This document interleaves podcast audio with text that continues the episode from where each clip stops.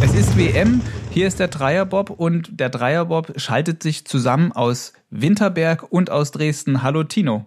Hallo Fabian, ich bin der, der äh, in Winterberg ist.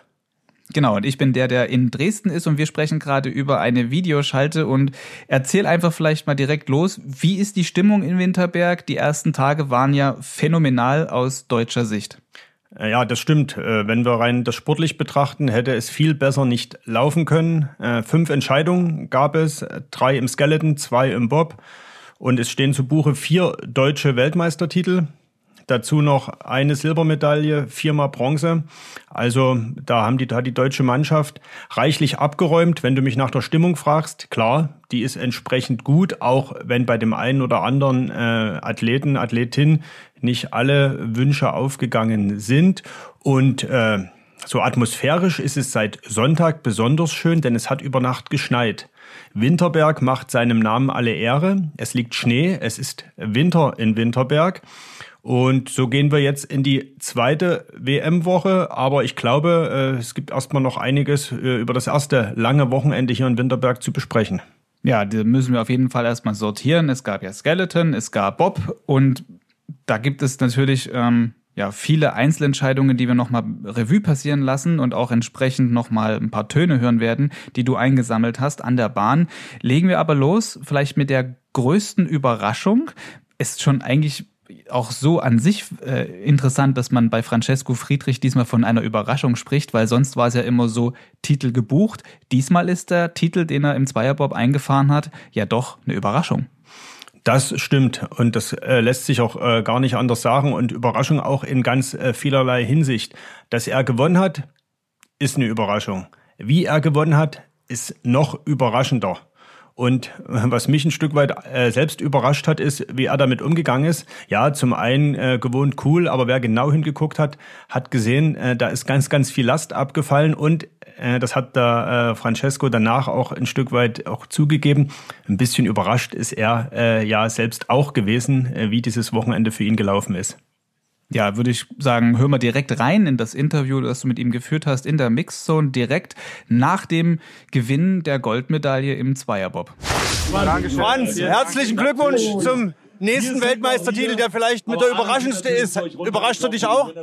Ja, ein bisschen. Äh, wir haben wahrscheinlich einen kleinen Fehler gefunden und das hat schon ein bisschen was ausgemacht. Ja, und wir haben uns gut vorbereitet. Wir waren am Start gestern richtig gut. Heute war es nie ganz so gut wie erwartet, aber Hansi, die haben das gut gemacht. Die sind halt weit gerannt, die sind das Risiko eingegangen. Es wurde leider nicht belohnt.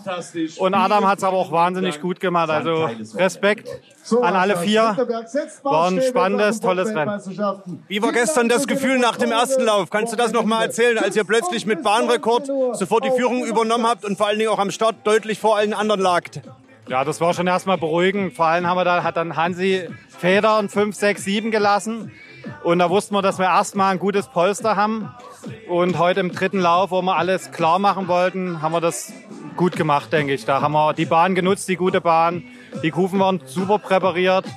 Da haben uns unsere Kufenspezies fein geholfen gestern und das ist so ein kleines Schlüssel zum Erfolg wahrscheinlich. Kann man also sagen, du hast dir den, äh, den Sieg fürs wichtigste Rennen der Saison aufgehoben? Auf jeden Fall. Also das haben wir gewusst. Die Saison ging schwierig los im Zweier. Hat sich so durchgezogen. Wir haben von Rennen zu Rennen gearbeitet und haben natürlich hier alles auf dieses Rennen ausgelegt. Kannst du uns verraten, was der Punkt war, den ihr gefunden habt im Material? Schwierig zu erklären. War, war nicht so gravierend und das hat aber anscheinend viel ausgemacht. Und ja, ist ein kleines Geheimnis und muss auch erstmal bei uns bleiben. Und wie geht's jetzt in Richtung Vierer weiter? Da geht ihr als Titelverteidiger am Start. Da kannst du die Favoritenrolle jetzt nicht wegschieben. Nö, muss ich auch nicht. Vierer, die Saison lief ziemlich gut. Wir sind am Start richtig gut drauf. Die anderen zwei, die schauen schon mit den Hufen. Die haben sich richtig gut vorbereitet.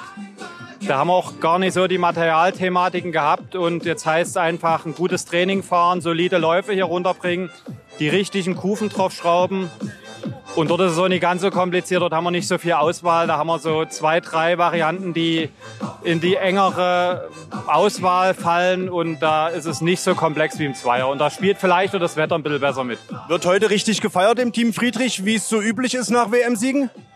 Ja, jetzt gucken wir erstmal, wie sich die Körper anfühlen, was jetzt noch zu erledigen ist. Dopingkontrolle haben wir alle noch. Und dann werden wir uns oben nochmal bei Beppo im Zelt auf jeden Fall treffen. Und da ja, werden wir noch mal einen schönen Abend ausklingen lassen, aber es auch nicht übertreiben, weil wir haben ja noch die Mission bis nächste Woche.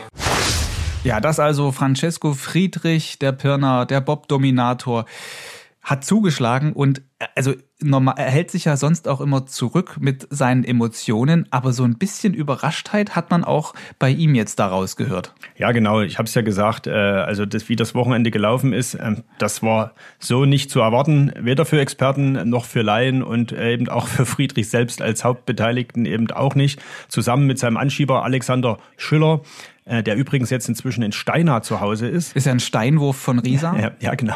Erleichtert auf jeden Fall die Trainingsarbeit. Also Schüller, Friedrich, die haben das Ding richtig gerockt. Die haben am ersten Tag losgelegt mit zwei äh, spitzenmäßigen Anschubzeiten, lagen da deutlich vor allen anderen. Und was aber noch viel faszinierender war, äh, sie haben im ersten Lauf einen Bahnrekord aufgestellt. Sie haben im zweiten Lauf ihren eigenen Bahnrekord nochmal verbessert, sind dann als Führende in den zweiten Tag gegangen, dürfen dann, so ist das Reglement, als Erster in den dritten Lauf starten. Und was machen sie? Sind am Start diesmal nicht ganz so gut, aber haben eine sehr hohe Abgangsgeschwindigkeit und im Ziel steht der dritte Bahnrekord in Folge. Sie haben da mal binnen 24 Stunden ihre eigene Bestzeit, die sie vor knapp zwei Jahren aufgestellt hatten, um eine halbe Sekunde gedrückt. 0,5 Sekunden klingt äh, wie eine Winzigkeit, ist im Bobsport eine echte Welt. Und am Ende haben sie diesen, diesen Zweierbob-WM-Titel eingefahren mit 0,34 Sekunden Vorsprung vor dem Geheimtipp, wenn man so will, dieser WM. Adam Amour, der angeschoben wird von seinem Bruder Isam. Und auf Platz drei kamen am Ende die Titelverteidiger ein, Johannes Lochner und Georg Fleischhauer. Aber ich glaube, noch besser zusammenfassen kann das Männerergebnis der Bundestrainer René Spieß. Ja, was er dann dazu sagt zum ja, gelben Jackenpodium bei dieser WM, hören wir uns direkt mal an. Ja, wir sind sicherlich hier als, als Top-Favoriten reingegangen, auch in dem Wettkampf, aber ähm, am Ende kommt ja jeder mit einer Vorgeschichte auch hier an und am Ende musst du dann halt das, deine Leistung auch abrufen. Und das haben die natürlich alle drei überragend gemacht, ähm, wobei ich Hansi natürlich wirklich ein bisschen in Schutz nehmen muss. Nach, der, nach dem Sturz in Altenberg ähm, war er doch viel, viel mehr gehandicapt als er das gedacht hat, als wir das gedacht haben. Und, und gerade der erste Lauf hat gezeigt, dass das hier äh, für ihn auch persönlich zum Wettkampf wird, überhaupt durchzukommen. Und deshalb äh, bin ich ganz froh, dass er das geschafft hat, hier ähm, den, als Dritter die Weltmeisterschaft zu beenden. Und äh, Adam auf Platz zwei ist natürlich überragend, dass er das am Ende dann auch, auch so eine Saison krönt. Mit drei Weltcupsiegen und jetzt hier Vize-Weltmeister wird unglaublich. Vor allen Dingen freut es mich auch für Issam, der viele Jahre zu unseren Top-Anschiebern gehört, seit vielen Jahren zu unseren Top-Anschiebern gehört und jetzt einfach auch mal, auch mal das erntet, was er gesät hat über viele Jahre als sehr anständiger und sehr fokussierter und zielstrebiger und toller Sportler. Freut mich sehr für ihn. Und ja, ja am Ende ähm, gewinnt Franz und, und Alex, kann man ja schon sagen, Business as usual in den, in den letzten Jahren. Aber er hat einfach wieder gezeigt, dass wenn es darauf ankommt, äh, dass der Sieg nur über ihn geht. Und, und heute hat er sich den geholt und, äh, und verdient geholt. Und insgesamt ist er überragend unsere Mannschaft, ähm, auch der Support von, von allen Trainern, Betreuern, von den äh, Ersatzleuten, ähm, Helfern drumherum ist überragend äh, und von daher bin ich natürlich überglücklich.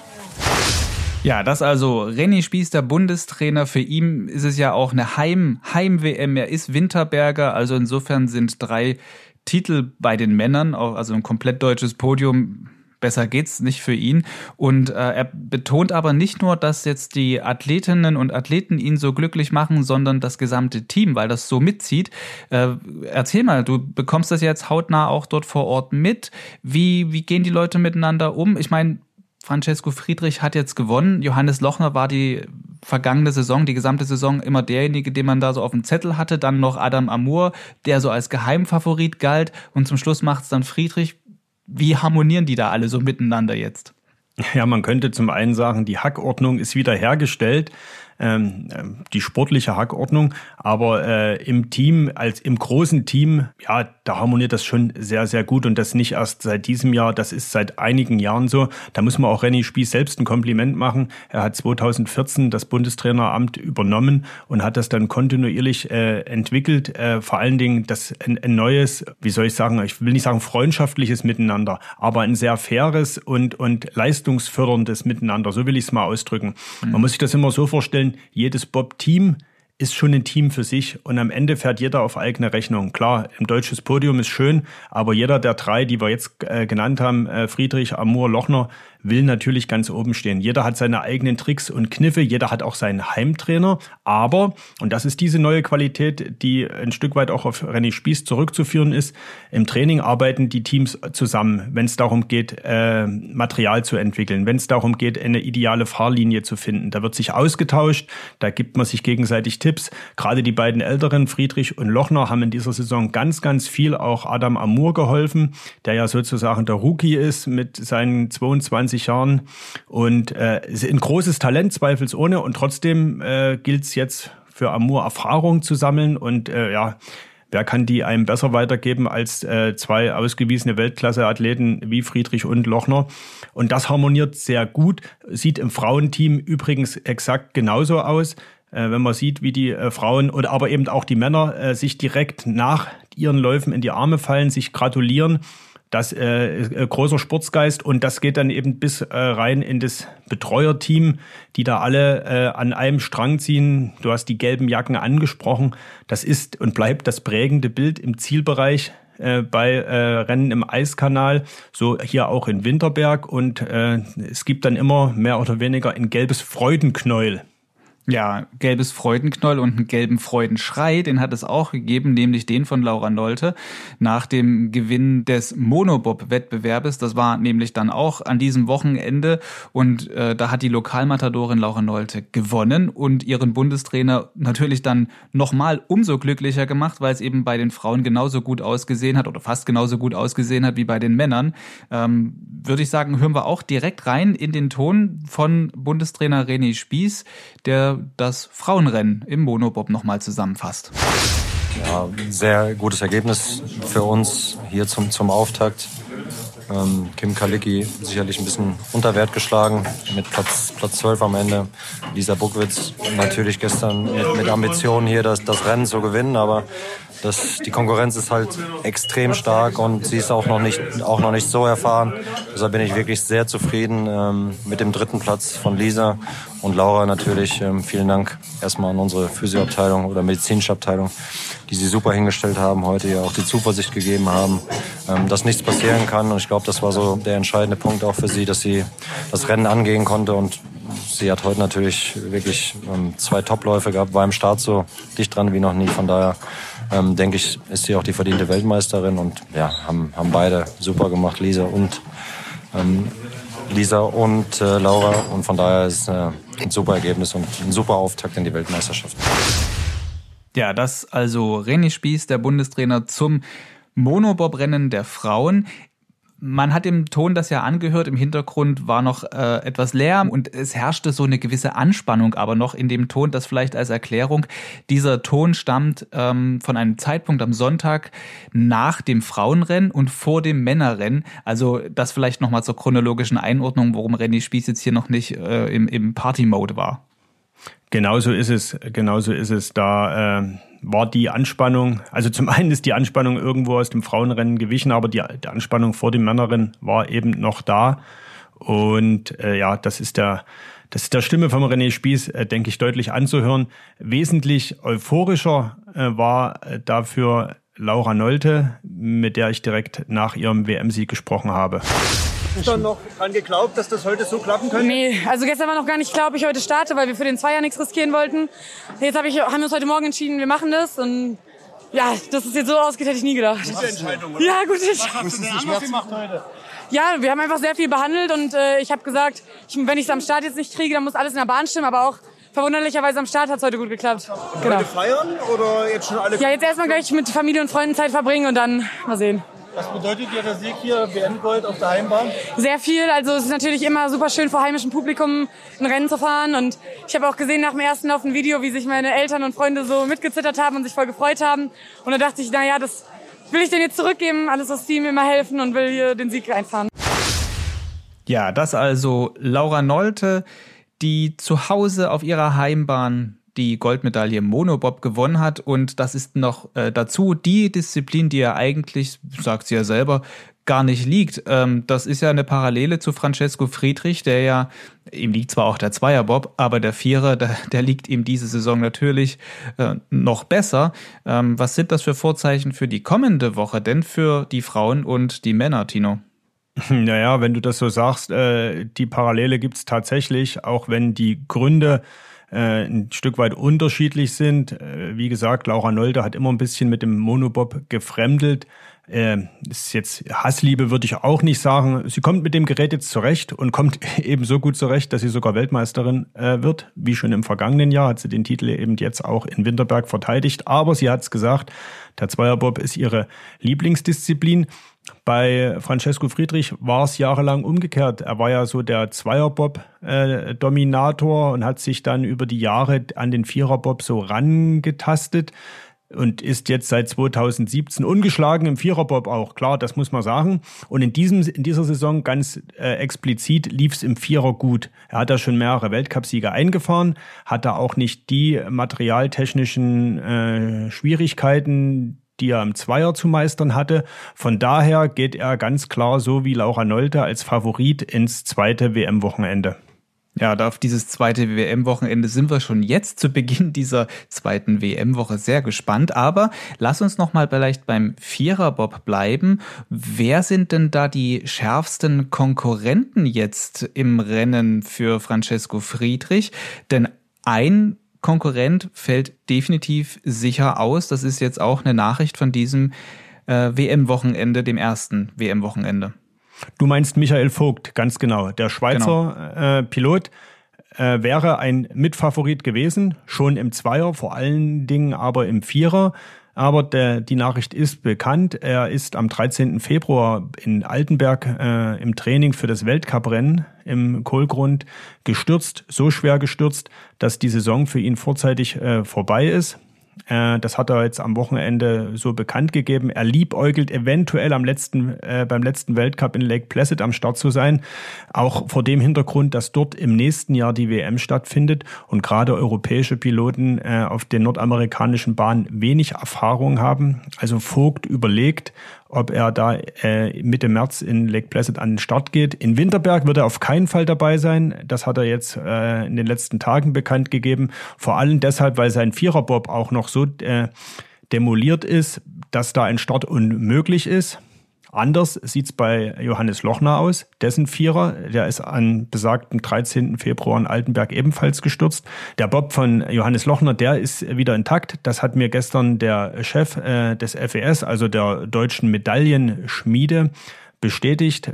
Lochners Bob ist in Winterberg. Er kann jetzt in den nächsten Tagen mit dem Vierertraining beginnen. Und du hast nach Favoriten gefragt. Johannes Lochner ist der ganz große Mitfavorit neben Francesco Friedrich. Dazu kommt Brad Hall, der Brite.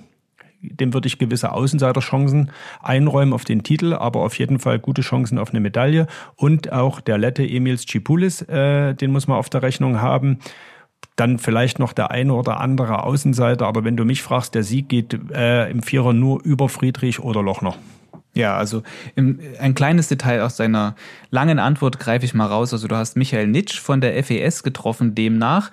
Mit ihm hatten wir ja einen Podcast im Dezember. Will ich an der Stelle vielleicht nochmal drauf verweisen, weil tatsächlich dieser Besuch bei der Forschung und Entwicklungsstelle ähm, für Sportgeräte, das war natürlich ein, ein sehr interessantes Ereignis auch für uns im Dreierbob, denn dort haben wir mal hinter die Kulissen geblickt und geschaut, wie wird denn überhaupt so ein Bob gebaut. Vielleicht noch ein kleiner Teaser an der Stelle. Den Link zu dieser Folge den packe ich auch nochmal in die Beschreibung ähm, der jetzt hier gerade aktuell laufenden Podcast-Folge. Unbedingt nochmal reinhören, weil das war sehr spannend. Eine Sache aber noch, ähm, wir sind da gerade so ein bisschen drüber weggegangen.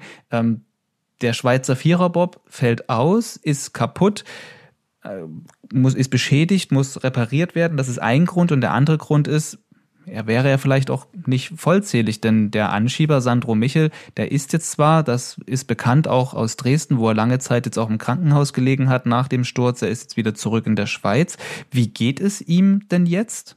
Ich glaube, den Umständen entsprechend gut möchte ich fast mal sagen. Das hat ähm, Michael Vogt, also sein Pilot, in einem Interview am Wochenende durchklingen lassen. Sandro Michel ist seit vergangenem Donnerstag zurück in der Schweiz liegt jetzt dort, wie der Schweizer sagt, im Spital, also im Krankenhaus, äh, muss dort weiter überwacht und eben auch äh, ja, äh, ähm, rehabilitiert werden. Die ersten äh, krankengymnastischen Maßnahmen werden sicherlich dann irgendwann losgehen. Mhm. Ganz genau ist, weiß man nicht, außer eben, dass äh, Pilot und Anschieber sich am Wochenende mal treffen wollten. Also äh, Michael Vogt wird Sandro Michel im Krankenhaus besucht haben. Ja, und das ist das, was man jetzt sicher sagen kann. Alles andere wäre Spekulation. Hm. Äh, Thema Sicherheit. Welche Rolle spielt das jetzt in diesen ersten WM-Tagen in Winterberg? Na, es ist fast so ein bisschen, wie es zu befürchten war. Das Ganze, es ist jetzt als das Top-Thema weg und das ist ein Stück weit, möchte ich fast sagen, auch gut so, weil es ist ein sportlicher Höhepunkt, so eine WM. Ähm, der muss jetzt nicht zwangsläufig über, äh, mit Sicherheitsmaßnahmen überlagert werden. Im Hintergrund äh, ist das natürlich aber weiter Thema. Äh, es gibt ja die Bestrebung, da das Sicherheitskonzept für alle ba Bahnen weltweit zu überdenken und nochmal neu aufzustellen. Ähm, ja, angesichts der Vorfälle, die wir da in Altenberg hatten. Du wirst auch fragen, ob es Stürze gab in Winterberg. Ja, die gab es. Das deckt sich dann mit den Aussagen der Athleten. Stürze gehören dazu. Die passieren eben selbst auf einer vermeintlich leichten Bahn wie in Winterberg. Auch das äh, sah äh, bei dem einen oder anderen, ich glaube, wir hatten zwei oder drei Stürze jetzt am gesamten Wochenende. Sah mitunter sehr verheerend aus, äh, wie die Bobs da umgekippt sind. Aber die Athleten sind alle äh, mehr oder minder wohlbehalten aus den äh, Schlitten wieder herausgekrochen, gekrabbelt, gestiegen. Äh, ja, was bleibt, sind dann eben Prellung, ein steifer Nacken, Hautabschürfung all das, äh, was eben auch Johannes Lochner äh, widerfahren ist. Und man sieht, es hat ihn dann doch etwas beeinträchtigt bei der WM, aber ich glaube, am kommenden Wochenende im Vierer wird er wieder da sein. Hm. Ist ja auch nochmal eine Woche mehr Luft, eine Woche mehr Abstand und Möglichkeit zum Rehabilitieren. Mach mal einen thematischen Cut schwingen uns rüber zum Skeleton, denn diese Wettkämpfe haben ja auch schon stattgefunden und ich würde diese Überleitung vielleicht mal so machen, dass wir einfach mal kurz reinhören, wie die Atmosphäre bei den Bobrennen war. Und dann reden wir über ein Thema, das ein bisschen unangenehm ist im Bezug auf diese Stimmung. Also, so klingt es bei einem Bobrennen. Die 24, Francesco Friedrich und Alexander Schiller! Ja, also schon ordentlich Krawall, wenn da die Bob-Leute unterwegs sind an der Bahn in Winterberg. Ich könnte jetzt noch einen Ton abspielen, wie es ist, wenn die Skeletonis unterwegs sind. Man würde nur nicht so viel hören wie eben bei den Bob-Leuten und das hat einen Grund. Ähm, ein Grund, den es ja schon seitdem wir hier auch im Dreierbob uns, bis jetzt die vierte WM, die wir zusammen begleiten, ähm, immer wieder auch ein Thema auch bei uns ist. Bei den Skeletonis aufgrund des Zeitplans bei einer WM ist einfach nicht so viel Stimmung an der Bahn und das tut doch weh. Naja, du hast gesagt, wir wollen äh, thematisch umschwingen. Ähm, was das eine mit dem anderen verbindet, ist die Kritik am Verband. Der, das ist ein Thema, das den Skeletonsport jetzt seit einigen Jahren schon begleitet und äh, was die Athleten und äh, Trainer auch sehr ärgert, dass das Skeleton so ein bisschen wie ein Anhängsel ist an den Bobrennen. Und das beste Beispiel ist diese WM in Winterberg. Da wurden die ersten zwei Läufe bei Männern und Frauen am Donnerstag ausgefahren. Die Frauen waren am Donnerstagvormittag am Start, die Männer Donnerstagnachmittag. Das ist eine, äh, ja, vorsichtig formuliert, zuschauerunfreundliche Zeit. Am Freitagvormittag ging es dann weiter bei den Frauen. Die Weltmeisterin stand so gegen 11.30 Uhr fest, 12 Uhr. Und der Männerweltmeister so gegen 17.30 Uhr. Das sind jetzt äh, natürlich gar keine äh, Zeiten, an denen äh, ja zum einen groß Leute an die Bahn kommen, zum anderen eben auch, äh, dass auch nicht im Fernsehen gezeigt wird, was immer auch ein sehr, sehr wichtiger Punkt ist. Und das äh, ärgert die Athleten, das ärgert die Athleten schon seit Jahren und einer, der das besonders deutlich anspricht, das ist Axel Jung, der äh, Olympiazweite vom BSC Sachsen Ober-Bärenburg, für den die WM jetzt aus äh, persönlicher Sicht nicht ganz so sportlich erfolgreich verlaufen ist, aber Fünfter im Einzelrennen. Er prangert das seit Jahren an und ja, stößt da aber auf taube Ohren. Mhm. Und im Team ist er dann Dritter geworden. Ähm, was man ja hört in einem Ton, den wir jetzt hier gleich abspielen, das ist nicht nur die Antwort von Axel Jung, sondern auch, wie er auf eine Frage reagiert. Da reden wir gleich drüber. Wir lassen es einfach mal stehen. So diesen Ton, den hast du mitgeschnitten in der Mixzone nach dem Rennen. Und da hören wir Frage eines Reporters und die Antwort von Axel Jung. Was sagt ihr zum Publikum? Obwohl das jetzt Skeleton war, war doch richtig gut Stimmung. Ja, ist schon eine traurige Aussage, obwohl es Skeleton ist, ist. Aber ja, die Wahrheit liegt, glaube ich, nicht an uns oder an der ja, Schönheit unseres Sportes, sondern immer noch an der IBSF und ja, der Art und Weise, wie unsere Wettkämpfe dargestellt werden oder veranstaltet werden. Aber ja, es Winterberg liefert, was das betrifft, immer ab. Chagas Fanclub durfte ich jetzt mal miterleben, hat Spaß gemacht. Von mir waren noch ein paar Leute da, also immer gut. Ja, das also der Dresdner Axel Jung auf die Frage eines Reporters. Ähm, der Reporter fragte, ohne jetzt da irgendwie wertend zu sein, aber es ist natürlich so bei vielen auch schon mittlerweile wie so eine Art, ja, es ist gelernt, Skeleton ist ja nur so nebenbei. Es ist, ich, ich finde das für die Sportler ja dann schon auch ja massiv beeinträchtigend, äh, zu einer WM zu fahren mit dem Wissen darum, dass es eigentlich, es klingt jetzt wirklich hart, gar nicht so interessant ist oder niemanden zu interessieren scheint. Das ist doch, wie könnte man denn das besser machen? Na, man muss es einfach am Wochenende machen. Ganz einfach. Mhm. Äh, wir reden ja beim Sportarten im Eiskanal äh, über Nischensportarten. Äh, auch wenn sie bei uns hier im Dreierbob äh, Premium-Produkte sind, sind sie im Wintersport verglichen mit Biathlon, Skispringen äh, Tatsache Nischenprodukte. Und die Nische von der Nische, das ist Skeleton. Ähm, mhm. Das wird der Sportart nicht gerecht. Sie ist übrigens, wenn man die drei äh, Eiskanal-Wettbewerbe Bob, Skeleton und Rodeln nimmt, die ungefährlichste. Das mag man gar nicht glauben, wenn man die Athleten und Athletinnen auf den äh, Schlitten äh, kopfüber äh, die Bahn äh, äh, sich hinunterstürzen sieht. Aber es ist so, die wenigsten Stürze passieren tatsächlich beim Skeleton ja, äh, wenn du fragst, wie man es ändern kann, warum äh, eben nicht auch mal eine Skeleton-Entscheidung ins Wochenende integrieren? Weil da eben Zuschauer an die Bahn können, kommen können und weil das eben auch die besten Fernsehzeiten sind. Und ich glaube, da ist der Weltverband einfach gefordert, wenn er es denn ernst meint mit der Sportart, den Zeitplan ein Stück weit umzustricken.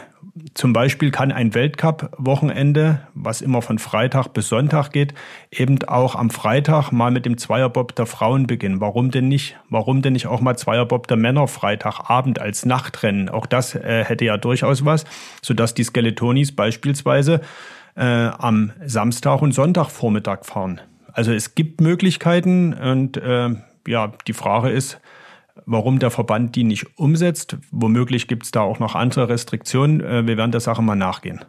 Ob es am Eis liegt, das in der Bahn, also ich meine, kann mir nicht vorstellen, dass ähm, die Skeletoni das Eis in der Bahn so derart beanspruchen, kaputt machen. Aber ich bin, wie gesagt, da auch kein Fachmann. Ist nur an der Stelle uns aufgefallen, dass das ein großes Thema nach wie vor ist, als wir diesen O-Ton in der Mixzone eben gehört haben und die Reaktion von Axel Jung, nachdem er ja auch eine Medaille gewonnen hat. Also eigentlich ja schon eine Medaille gewinnt, ist mir ja dann eher positiv dann gestimmt und man wird halt auch etwas angesprochen, dass ja dann sofort wieder der, dieser Dämpfer ist. Ähm, das vielleicht noch abschließend an dieser Stelle. Blicken wir jetzt voraus in die ähm, zweite WM-Woche, das zweite WM-Wochenende. Es ist Montag, steht aber schon vor der Tür. Was passiert denn jetzt bei den Athletinnen und Athleten unter der Woche? Naja, äh, der Francesco Friedrich hat es ja vorhin schon ein Stück weit äh, beschrieben. Erstmal wird ein, wird ein bisschen regeneriert. Das gehört dazu für alle die, die am Wochenende im Einsatz waren. Also das ist die Hochzeit der Physiotherapeuten. Dann wird ein bisschen auch athletisch trainiert. Und ab Dienstag geht's dann auch wieder auf die Bahn. Äh, die Frauen mit dem Zweierbob-Training, die Männer mit dem Viererbob-Training. Und da gilt es dann nochmal letzte Einstellungen einst äh, zu finden am Material, nochmal vielleicht die eine oder andere Kufe zu testen. Da gibt es äh, schon Vorauswahlen, die jeder Pilot, jede Pilotin getroffen haben. Also Francesco Friedrich wird zwischen zwei, drei Kufensätzen jetzt wählen, wird das ein Stück weit abhängig machen, äh, auch von den äußeren Bedingungen. Also die Wetter-App ist auch ein wichtiger Begleiter in äh, so einer Vorbereitungswoche. Ja, und dann geht's am Freitag ja schon los für die Frauen mit den ersten beiden Läufen. Samstag dann die Finalläufe im Zweier äh, der Frauen sowie die ersten beiden Läufe im Viererbob der Männer. Und am Sonntag Nachmittag endet die Bob-Weltmeisterschaft wie immer dann mit der Königsdisziplin dritter und vierter Lauf im Viererbob. Das ist gut zusammengefasst. Und wie sieht deine Woche eigentlich aus? Ich meine, hast du jetzt äh, bis Freitag frei, oder? Also ich lege heute erstmal auf der Massagebank, dann stelle ich morgen das Material ein. Nee, äh, Spaß beiseite. Äh, die Woche äh, äh, läuft normal weiter. Zum einen reden wir hier, wir beide ja gerade heute miteinander. Äh, dann äh, werde ich mich mit dem einen oder anderen Trainer sicherlich mal treffen und auch mal so versuchen, hinter die Kulissen zu blicken. Und äh, ja, äh, die Arbeit abseits des Eiskanals äh, geht natürlich auch weiter. Insofern äh, ist die äh, Verbindung oder ist das schon so ähnlich wie mit den Athleten. Da hat, gibt es ja auch genügend andere Aufgaben rund um so eine WM noch zu bewältigen. Und wir sind über eine Leitung zugeschalten. So lässt sich natürlich, Stichwort Homeoffice, auch aus dem Hotelzimmer ganz, ganz, ganz viel erledigen. Ja, weil du gerade dein Hotelzimmer ansprichst, vielleicht kriegst du es ja hin, dass dann bis zu unserer nächsten Dreierbob-Aufzeichnung eine vernünftige WLAN-Verbindung äh, dort steht. Wir mussten nämlich jetzt hier, wer es vielleicht mitbekommen hat, zwischendurch hat es mal geholpert, umsteigen auf einen ja, klassischen Anruf. Wir telefonieren inzwischen nur noch und sehen uns nicht mehr über die Videokonferenz, mit der wir in diese Dreierbobfahrt reingegangen sind. Also das müssen wir auch uns vielleicht vornehmen für die zweite WM-Woche, dass wir beim nächsten Mal vernünftig wieder miteinander eine Videokonferenz machen können. Also wir haben auch Hausaufgaben hier im Dreierbob. So sieht's aus, Fabian. Und ehrlicherweise äh, muss ich mich jetzt auch in die nächste Schalte verabschieden. Du siehst, es ist einiges zu tun.